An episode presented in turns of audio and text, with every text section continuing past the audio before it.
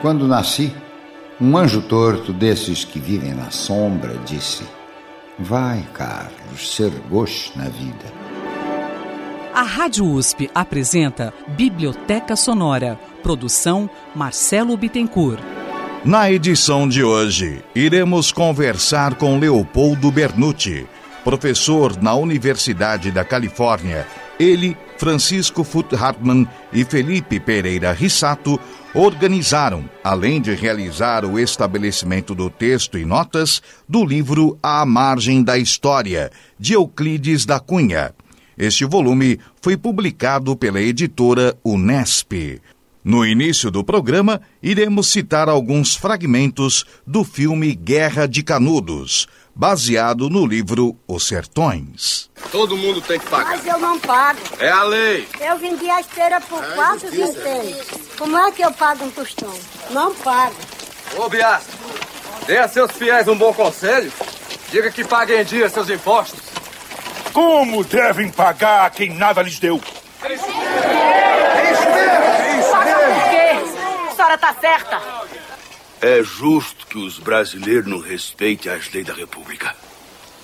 Quem tirou Dom Pedro do trono, lhe negando o direito divino de reinar sobre o Brasil, foi o anticristo da República. Quem inventou o casamento civil fora da igreja foi o anticristo da República. E os impostos? Quem inventou? O anticristo o anticristo da República. Conforme você não ouviu o que disse o bom conselheiro, jogue fora essa tábua, homem. Jogar, mas vai ser a lei. Eis aí o que a República é. O cativeiro. Trabalhar somente para o governo. É isso mesmo. É a escravidão anunciada pelos mapas que começa. Veja aí essa velha. Ela é branca, religiosa, portanto, a escravidão não respeita ninguém. Mas eu creio, eu nutro a esperança de que mais cedo ou mais tarde, Deus fará a devida justiça. A República há de cair por terra. Louvado seja Deus! Louvado seja Deus, Jesus Cristo! Muito bem,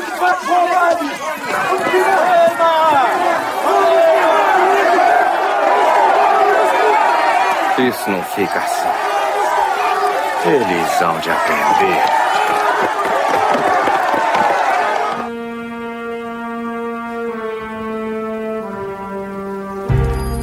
Leopoldo, quais foram os principais desafios que vocês enfrentaram para resgatar os textos que integram o livro A Margem da História? Indo diretamente à sua pergunta, houve vários desafios, entre eles o trabalho que é um trabalho bastante demorado, complexo, estratégia, porque nós trabalhamos em equipe, de ir aos arquivos. Há muitos arquivos dentro e fora do Brasil onde nós temos papéis em forma manuscrita, em forma impressa, revistas que hoje poucas pessoas conhecem, artigos de jornais onde aparecem essas peças escritas pelo nosso autor, Euclides da Cunha.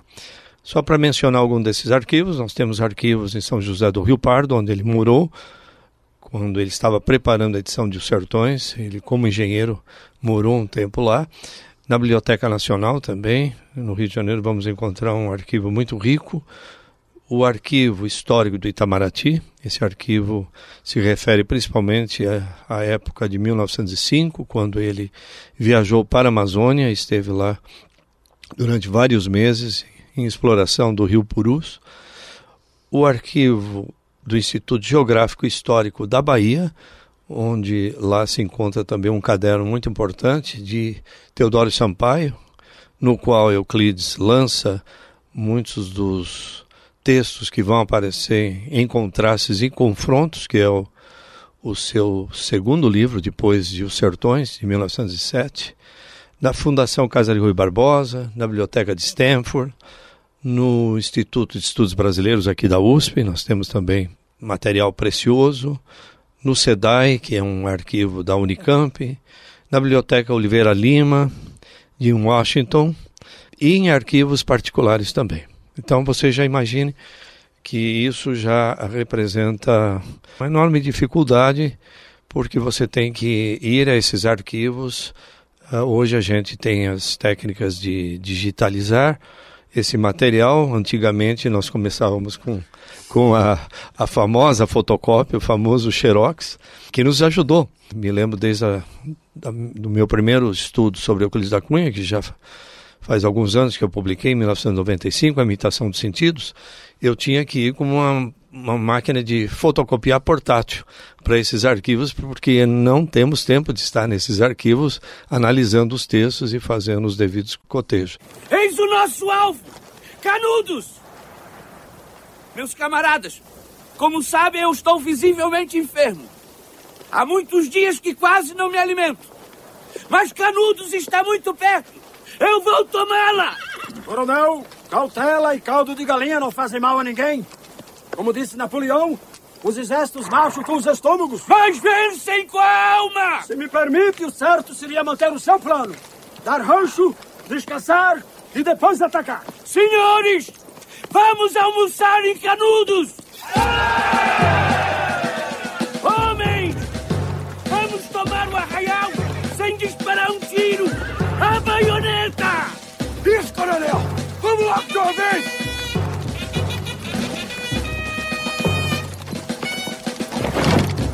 Ordinários, marcha!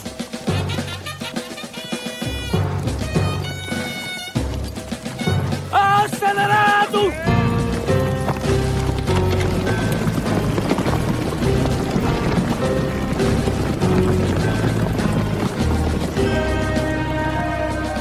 Meu pai! Meu pai! Os soldados! É invadir o nosso belo monte. É o terceiro fogo. Voltem para suas casas. Confie em Deus na Guarda Católica.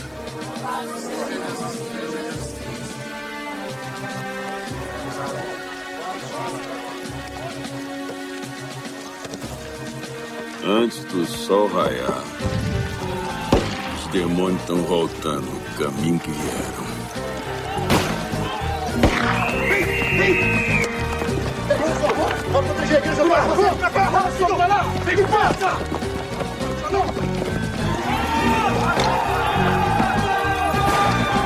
O outro desafio é a própria dificuldade que nós encontramos para esses dois livros que estamos lançando agora, que é o Ensaios e Inéditos e o Amar da História. A dificuldade, nesse caso, é de outra natureza para essas duas publicações. Esses dois livros, principalmente o segundo, vamos falar do segundo, que é de 1909, ele tem, ou tinha até agora 14 edições. A nossa é a 15ª. E essas 14 edições, elas estavam eivadas de erros tipográficos e de dois tipos. Um era o, o revisor ou quem montava os tipos, né? esses livros eh, logicamente foram impressos usando aquele sistema antigo ainda dos tipos em Portugal, ele cometia erros técnicos e de leitura de manuscrito. Então, a caligrafia de Euclides, ela apresenta um problema, uma certa dificuldade, até para gente que nós estamos tão acostumados já com isso, mas muitas vezes ela não é uma caligrafia muito clara. E os tipógrafos, então, corriam nesse tipo de erro. Por exemplo, ao invés de colocar a palavra linhagem, usavam linguagem. Ao invés de geleiras, colocavam galerias, por exemplo. E assim por diante, datas corretas e a diferença era de um século.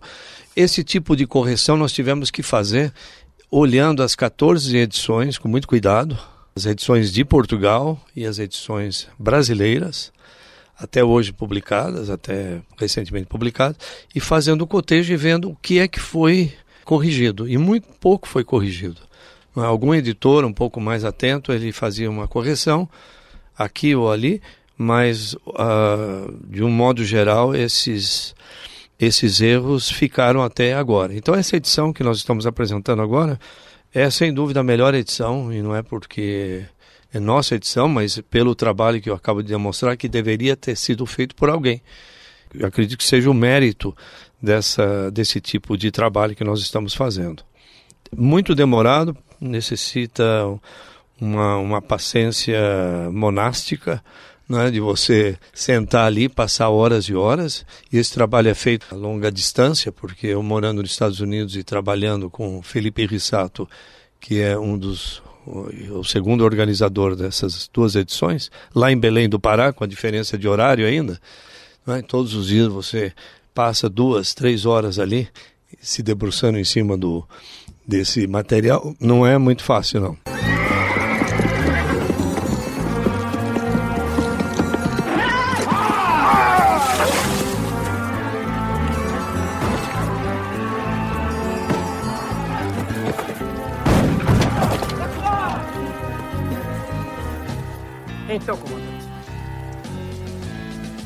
Quais são as ordens?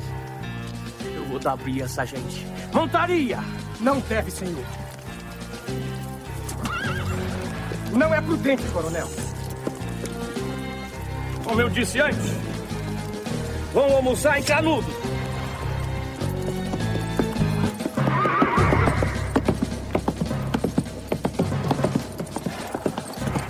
É ele. Calma, homem. O corta-pescoço tem corpo fechado.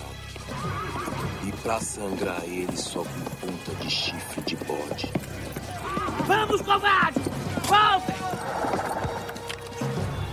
E é o que tem aqui. Volta, covarde!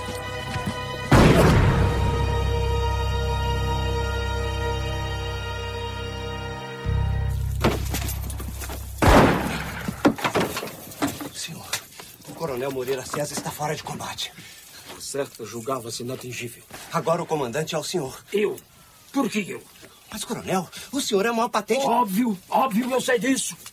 Mas eu vou comandar o quê?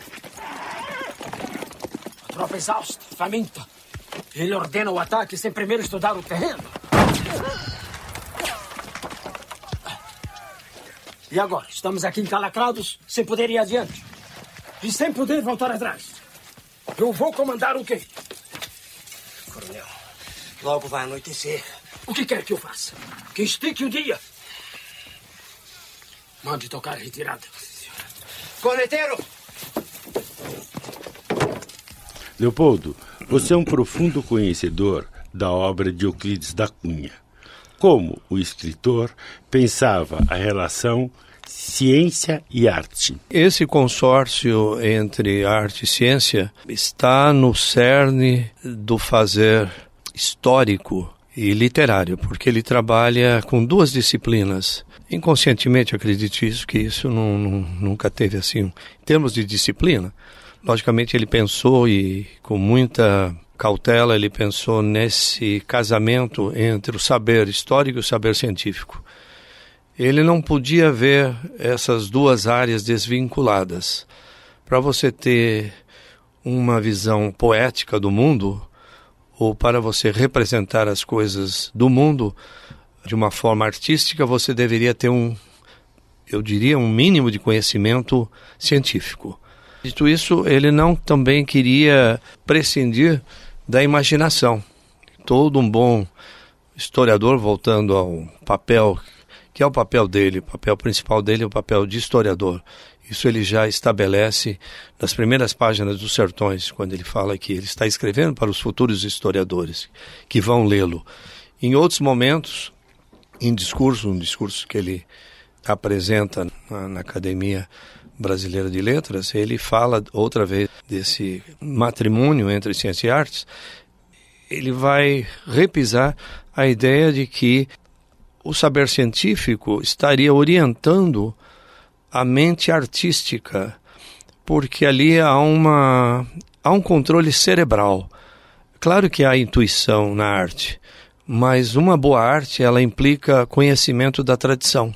Um bom artista ele nunca tem uma intuição que venha do nada. Ele trabalha sobre a tradição, ele quer absorvê-la, quer subvertê-la também as duas coisas. Então, é negar e também absorver. É, sem esse conhecimento, me parece que a arte ela fica empobrecida. Então, é, há um trabalho cerebral, há um trabalho de polimento por mais que a gente pense que às vezes o, o artista é, é muito intuitivo outra vez, e acho que essa noção de polimento, de esforço cerebral final, porque o produto final acho que passa por essa esse esse crivo da mente racional, da mente lógica, para ver se as coisas estão são belas em primeiro lugar, que é o, o que a arte almeja, mas que esse belo ele esteja absolutamente harmonizado dentro daqueles componentes que ele utiliza para chegar a essa noção da beleza.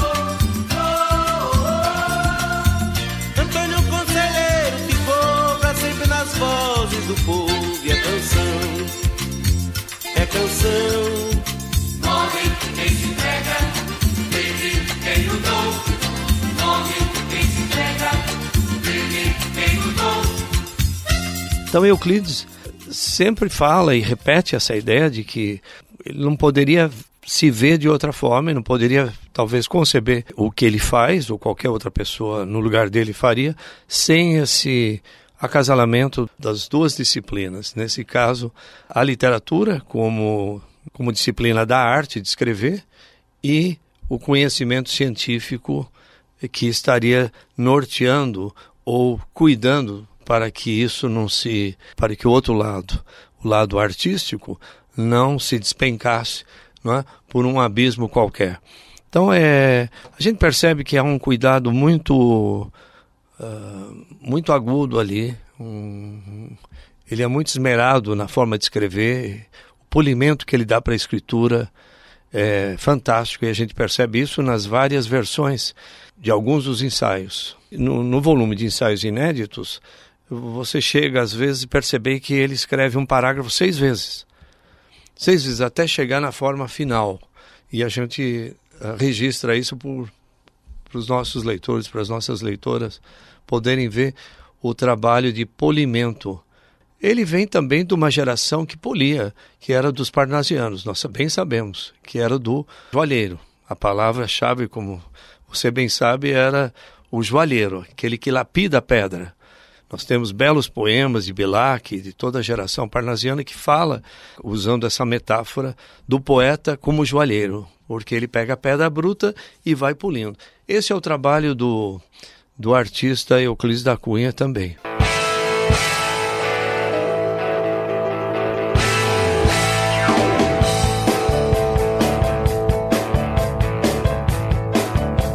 Trecho de O Navio Negreiro, de Castro Alves. Interpretação: Caetano Veloso e Maria Bethânia.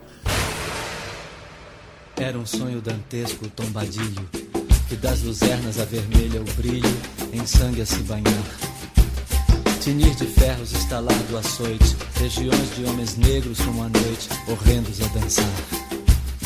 Negras mulheres suspendendo as tetas, magras crianças, cujas bocas pretas rega o sangue das mães.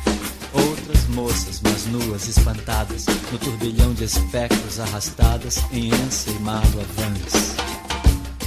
E ri-se a orquestra irônica, estridente, e da ronda fantástica a serpente faz duras espirais se o velho arqueja, se no chão resvala, ouvem-se gritos, o chicote estala e voam mais e mais. presa nos elos de uma só cadeia. A multidão faminta cambaleia e chora e dança ali. Um de raiva delira, outro enlouquece, outro que de martírios embrutece, cantando geme e ri. No entanto, o capitão manda a manobra. E após, fitando o céu que se desdobra, tão puro sobre o mar, diz do fumo entre os densos nevoeiros: Vibrai o chicote, marinheiros, fazei os mais dançar. E ri-se a orquestra irônica estridente, e da ronda fantástica a serpente faz doudas espirais.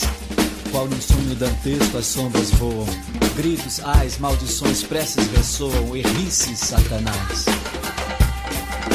Senhor Deus dos desgraçados, dizei-me vós, Senhor Deus, se é loucura, se é verdade, tanto horror perante os céus. Ó mar, por que não apagas com a esponja de tuas vagas de teu manto este borrão? Astros, noite, tempestades, rolai das imensidades, varrei os mares, tufão. Quem são estes desgraçados que não encontram em vós mais que o rir calmo da turba que excita a fúria do algoz? Quem são? Se a estrela se cala, se a vaga apressa, resvala como um cúmplice fugaz, perante a noite confusa, dize tu, severa musa, musa libérrima, audaz. São os filhos do deserto, onde a terra exposa a luz onde voa em campo aberto a tribo dos homens nus. São os guerreiros ousados que com os tigres mosqueados combatem na solidão. Homens simples, fortes, bravos, hoje míseros escravos, sem ar, sem luz, sem razão. São mulheres desgraçadas, como Agar o foi também, e sedentas alquebradas, de longe, bem longe vêm, trazendo com tíbios passos filhos e algemas nos braços, na alma lágrimas e fel como Agar sofrendo tanto que nem o leite do pranto tem que dar para Ismael. Lá nas areias infindas das palmeiras no país, nasceram crianças lindas, viveram moças gentis. Passa um dia a caravana quando a virgem na cabana cisma da noite nos véus. Adeus, ó choça do monte, adeus, palmeiras da fonte, adeus, amores, adeus. A moça disse pra outra com esse eu não me arrisco. A moça disse pra outra: Com esse eu não me arrisco. Pois ele estuda direito no Largo de São Francisco. Pois ele estuda direito no Largo de São Francisco. Onde é que mora amizade? Onde é que mora alegria? Onde é que mora amizade? Onde é que mora alegria? No Largo de São Francisco, na velha academia.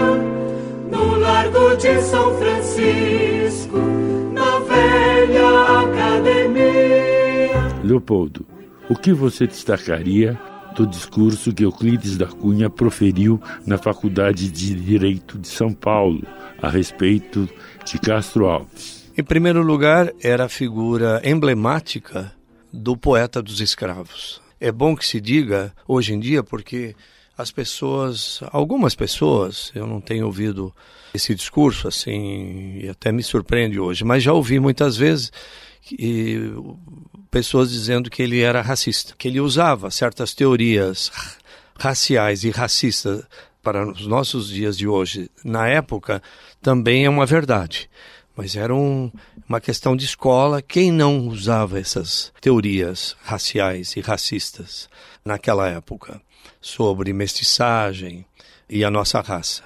Dito isso, a gente percebe de uma forma muito. Isso acontece muito cedo na carreira dele.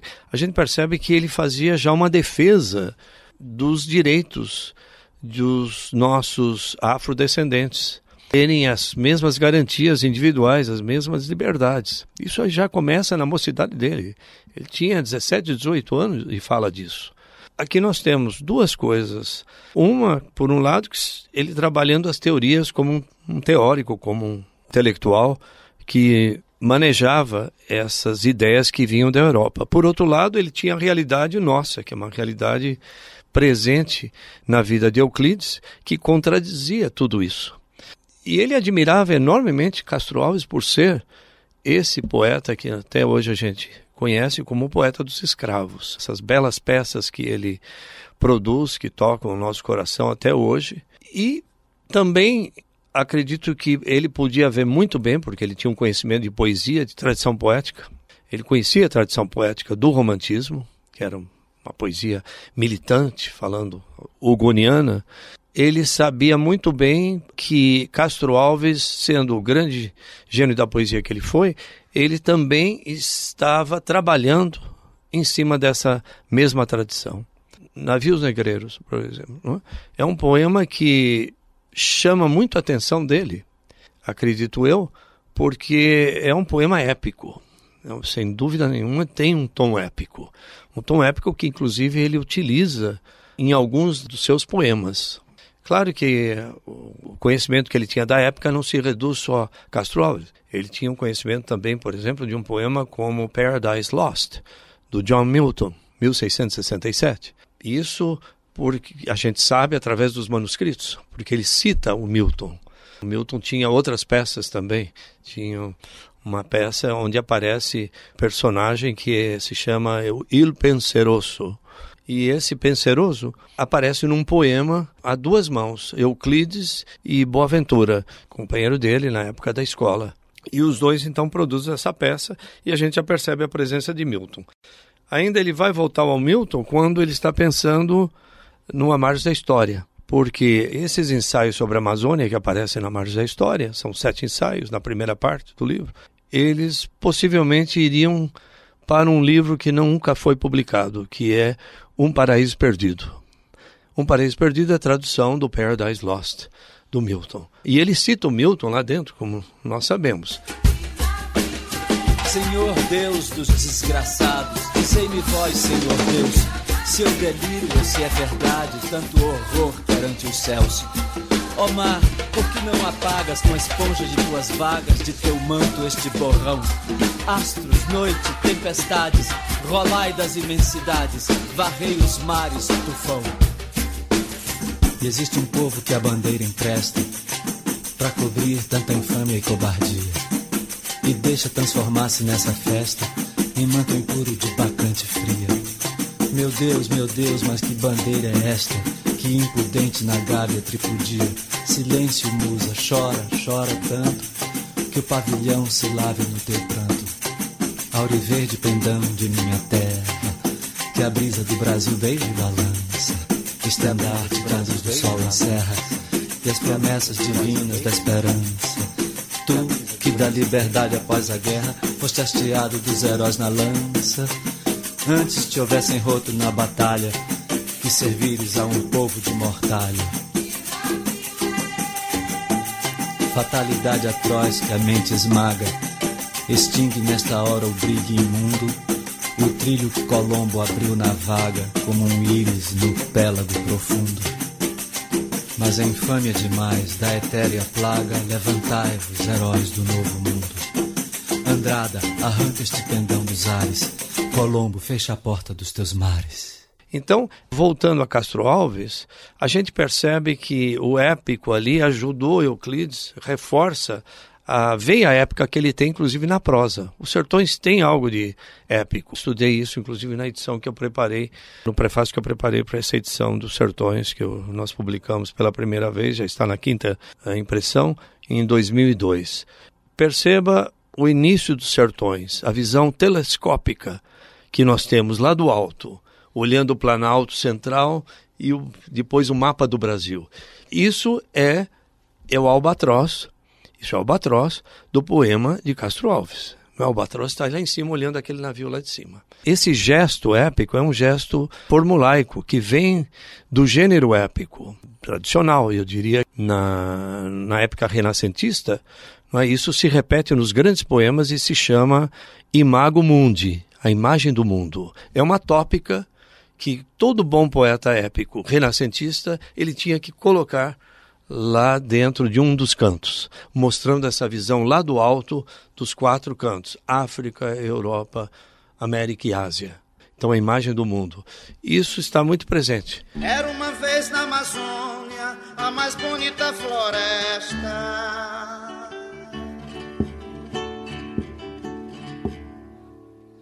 Mata verde, céu azul, a mais imensa floresta.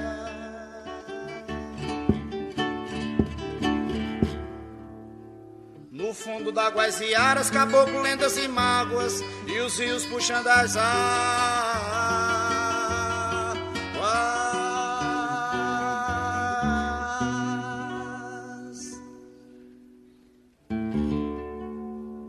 Papagaios, periquitos, cuidavam de suas cores.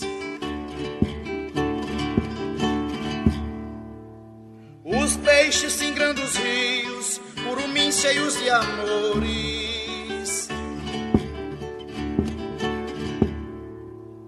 Sorria o Jurupari, o Irapuru, seu povir. Era flora, fauna, frutos e flores.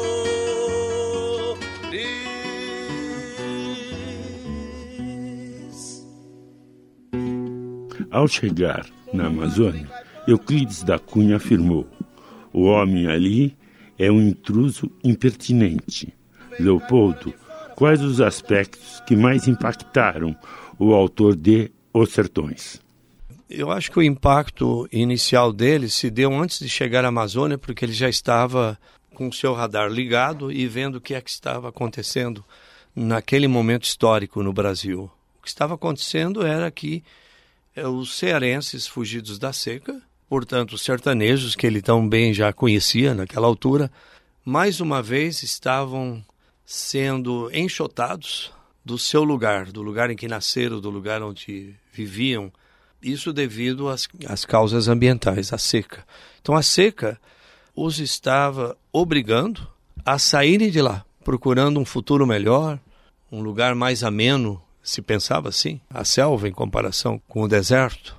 Infelizmente, ele vai concluir que o sertanejo sai do deserto, fugido da seca, para cair num, num cárcere verde, como ele chama. Isso porque, uma vez entrando ali, uma vez sendo raptado pelos contratadores que chegavam até o Ceará, chegavam até o Nordeste, para trazê-los lá para a selva e trabalhar nos seringais, eles não tinham nenhuma, nenhuma possibilidade de sair de lá. Eles chegavam já endividados. Ele fala, inclusive numa frase famosa, ele diz: eles trabalham para se escravizar. Porque eles não tinham nem o dinheiro para pagar a locomoção, o transporte do Nordeste para os seringais. Aquilo era adiantado pelo patrão e chegando lá, eles chegavam, eles precisavam de uma machadinha, de um facão, dos instrumentos que você precisava para poder extrair a borracha. E também víveres, coisas para comer e poder sobreviver. Tudo aquilo custava assim, né, não tinha um preço exorbitante e era vendido pelo mesmo patrão. Então, essa dívida, esse sistema de peonagem, né, que os estudiosos chamam, ela nunca se pagava. E ele não podia sair dali. Quer dizer, ele era um escravo, sair daí para ir para onde? Podia ser morto ou fugido, ele se perderia na selva. Porque ele dependia da condução, inclusive, do próprio barco, que era o barco do, do patrão. Tinha condições de fugir para outro lugar. A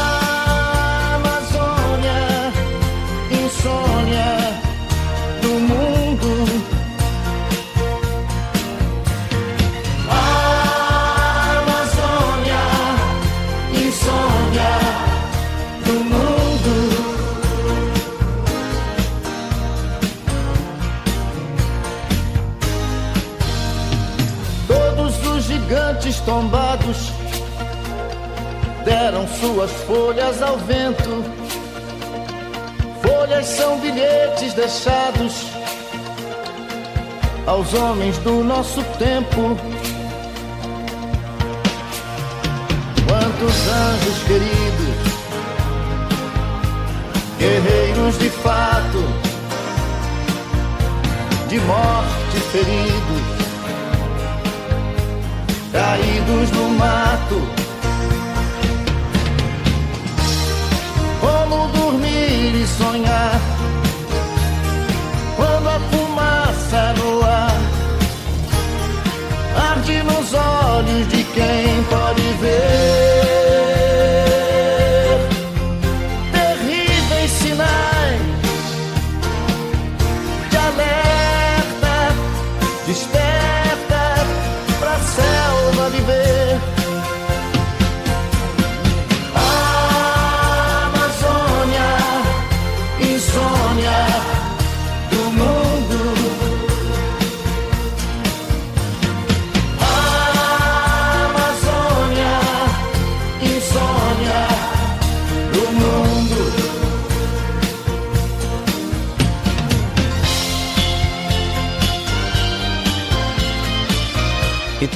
Esse drama do homem, ele viu já há muito tempo. Claro que ele viu também que ali havia um choque entre a pessoa que chegava sem nenhum tipo de condição para se adaptar ao meio, um meio difícil para qualquer um de nós, e era um intruso porque ele entrava na natureza de uma forma deplorável, sem nenhuma consciência de que aquilo era um universo totalmente diferente, que para você viver nele, ter condições de sobrevivência, você precisava ter também uma capacidade orgânica muito forte, bem preparado.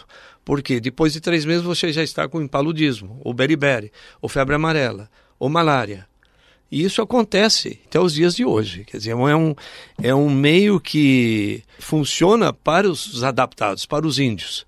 Mas para aqueles que entram, os intrusos, a, a selva tem a sua defesa. Eu acho que o, o mosquito é o melhor soldado da selva. Porque você chega ali e o mosquito te pica claro, e aquilo, se não houvesse esse tipo de problema, hoje em dia eu acho que nós estaríamos falando em deserto no meio daquela imensidão.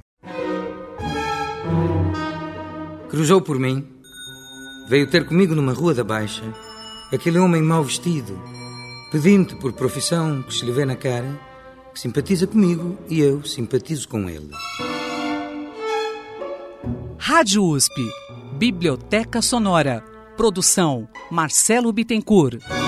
Hoje conversando com Leopoldo Bernucci, um dos organizadores do livro À Margem da História, de Euclides da Cunha. Esse volume integra o catálogo da editora Unesp.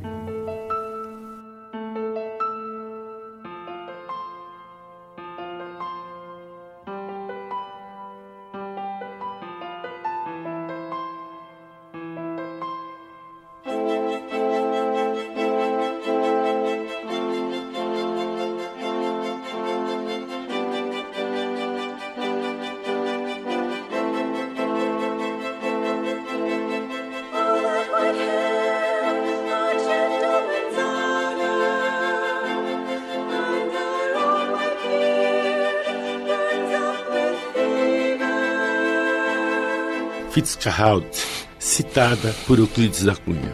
Sim, o Fitzgeraldo, você bem conhece, Marcelo, esse personagem, porque ele ficou conhecido através do belo filme do Werner Herzog, que nós vimos, nós da nossa geração.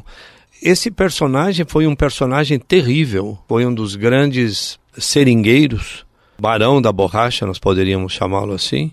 Claro que o filme do Herzog hiperboliza as ações dele, mas ele era como a maioria dos, dos patrões, ele era um homem cruel, um homem totalmente insensível aos índios que trabalhavam para ele e aos caboclos também, escravizando-os como era de praxe. E ele era um aventureiro que se deu bem no negócio da borracha, e ele chega a um determinado momento, ele quer ainda conquistar mais índios para poder incrementar a mão de obra, porque a borracha naquela época também era um produto muito apetecido no mercado internacional e né, estava subindo cada vez mais nesse mercado. Então ele chega num momento que Euclides descreve muito bem para conquistar, aliciando os índios que ele já tinha do seu lado, para que esses índios o apoiassem na próxima conquista.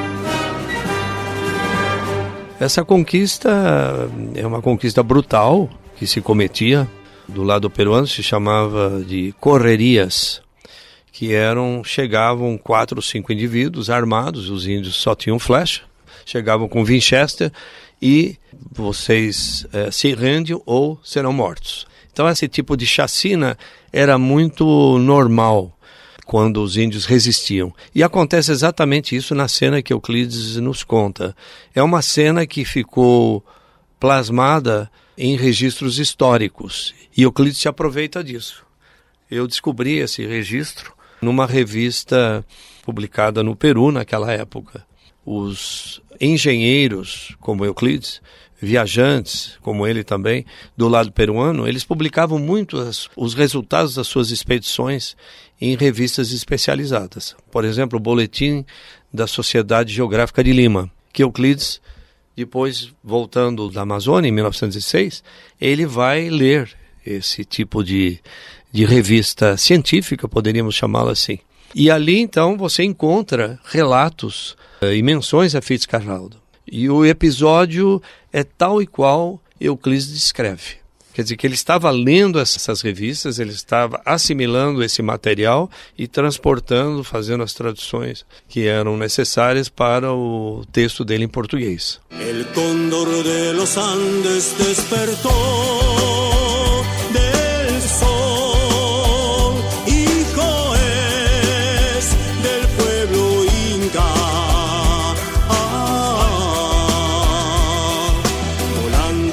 sobre los Andes va.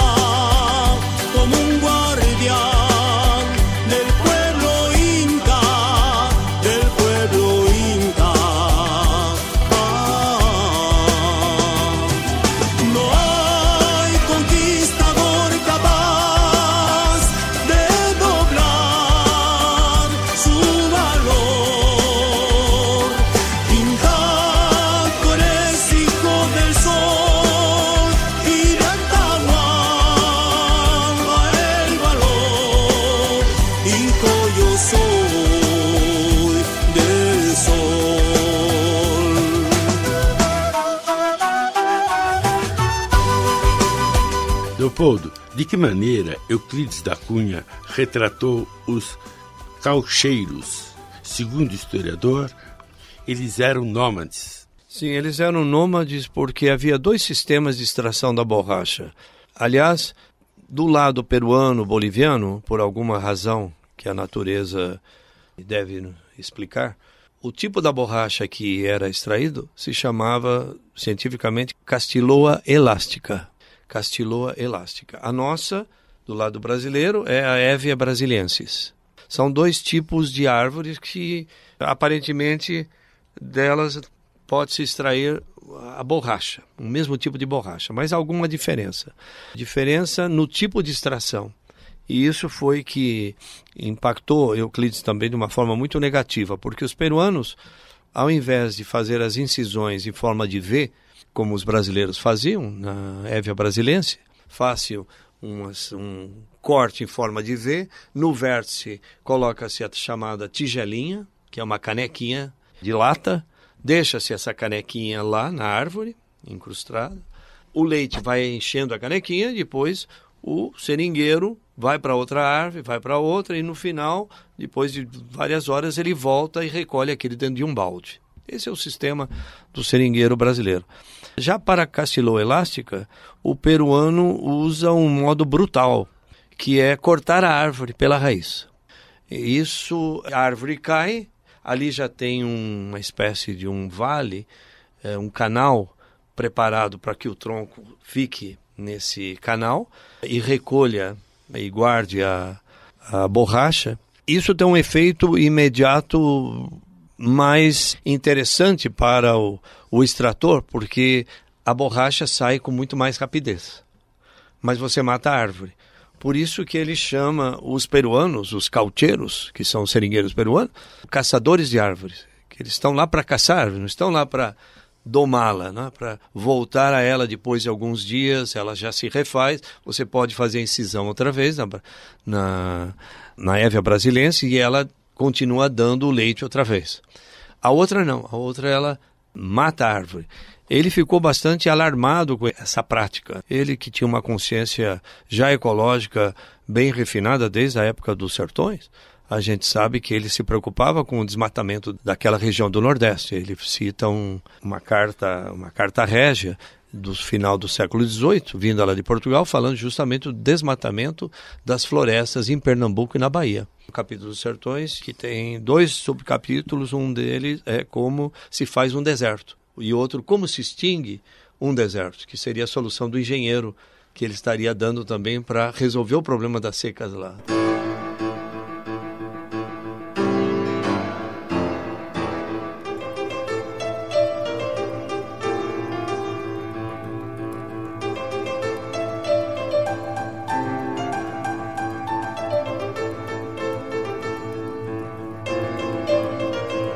Leopoldo, você não gostaria de comentar alguma questão ou tema do livro que nós não falamos? Sim, eu tenho falado muito sobre a atualidade de Euclides da Cunha, que eu acho que é sempre uma, um tema aproveitável para os nossos ouvintes, porque os grandes clássicos, eles são obras imperecíveis, são obras que não deixam de ter sempre o seu o seu valor, a sua, a sua força, o seu vigor.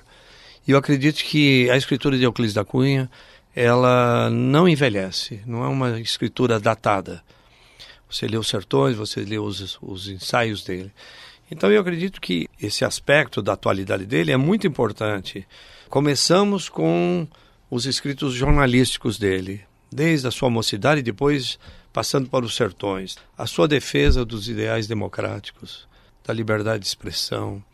Hoje falamos em direitos humanos, isso tudo está lá já, não é? E se repete cada vez que a gente volta a ler esses belos ensaios dele, a gente percebe isso. Falamos da consciência ecológica que eu mencionei antes. Isso já aparece em 1894, num poema chamado As Catas. Ele estava lá em Minas Gerais, num belo texto em prosa e depois ele faz inclusive um poema com o mesmo título, que se chama As Catas. E as catas eram justamente esses lugares, essa ruinaria que a indústria da mineração deixava. O terreno totalmente destruído ali pela agressividade dessa produção mineradora da época e até de hoje, porque nós temos temos aqui exemplos no sul do Pará, como a gente Serra Pelada, que ainda está na nossa memória, e também Brumadinho, que acaba de acontecer. Então, é Mariana. Então, essa, essa, essa consciência dele ecológica, ela também se reflete, claro, nos ensaios, primeiros ensaios a partir de 1900, num ensaio que se intitula Secas no Norte, no norte e no nordeste, nesse caso. Naquela época se utilizava a palavra norte para o nordeste. Secas do norte no estado, estado de São Paulo. Fazedores de deserto. É outro ensaio de 1901. Então, outra vez você vê, antes dos sertões, via essa preocupação ecológica pelo meio ambiente.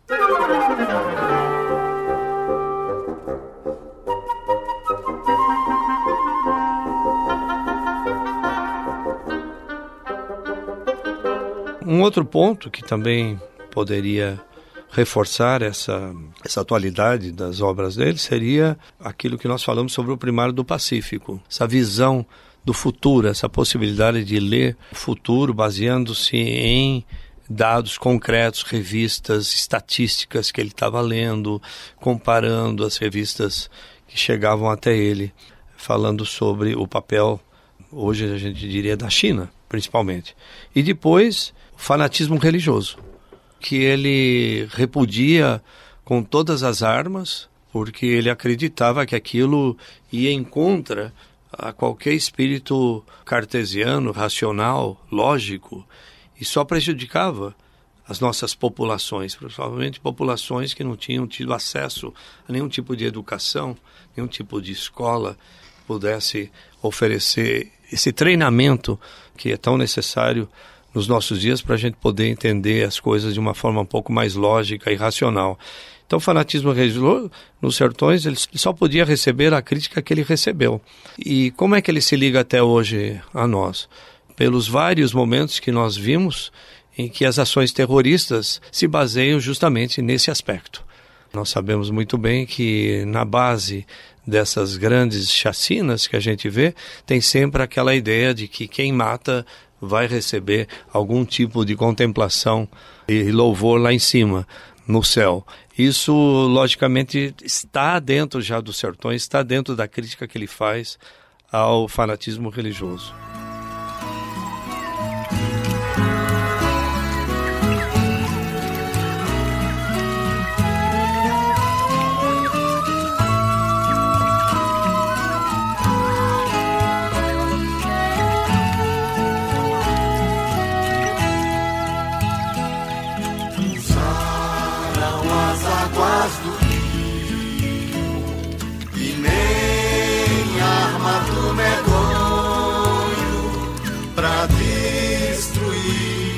A morada da terra santa do Beato Santo Antônio, pra destruir a morada da terra santa do Beato Santo Antônio.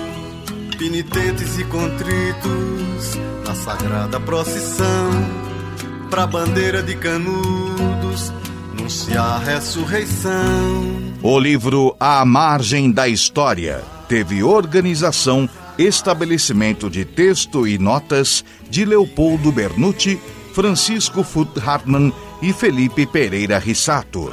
Este volume foi publicado pela editora Unesp. Concluindo a edição de hoje, o poema Isto ou Aquilo, de Cecília Meirelles interpretado por Raquel e Heraldo Guiaro.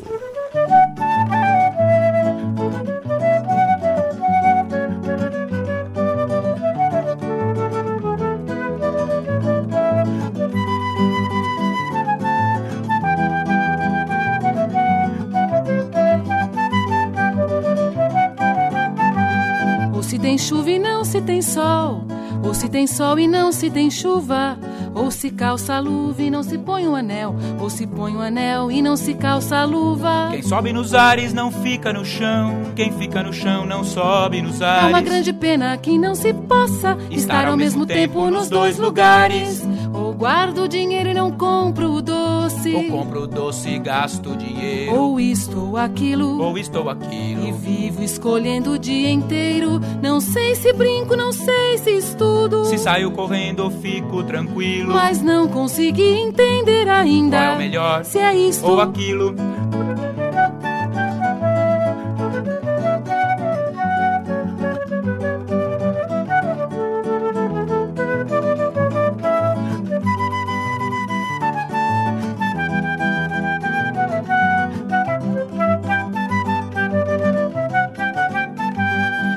Tem chuva e não se tem sol, ou se tem sol e não se tem chuva, ou se calça a luva e não se põe o um anel, ou se põe o um anel e não se calça a luva. Quem sobe nos ares não fica no chão, quem fica no chão não sobe nos ares. É uma grande pena que não se possa estar, estar ao mesmo tempo, tempo nos dois lugares, ou guardo o dinheiro e não compro o doce. Ou compro doce e gasto dinheiro. Ou isto ou aquilo. Ou isto ou aquilo. E vivo escolhendo o dia inteiro. Não sei se brinco, não sei se estudo. Se saio correndo, fico tranquilo. Mas não consegui entender ainda. Qual é o melhor?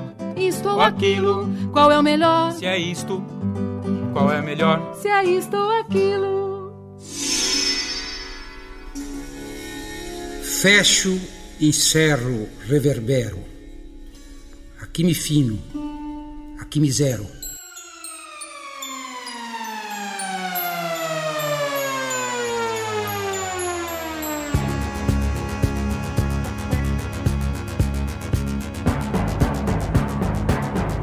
Biblioteca Sonora. Produção Marcelo Bittencourt. Sonoplastia e montagens Benete Ribeiro. Apresentação Gilberto Rocha Júnior. Até a próxima semana nesse mesmo horário.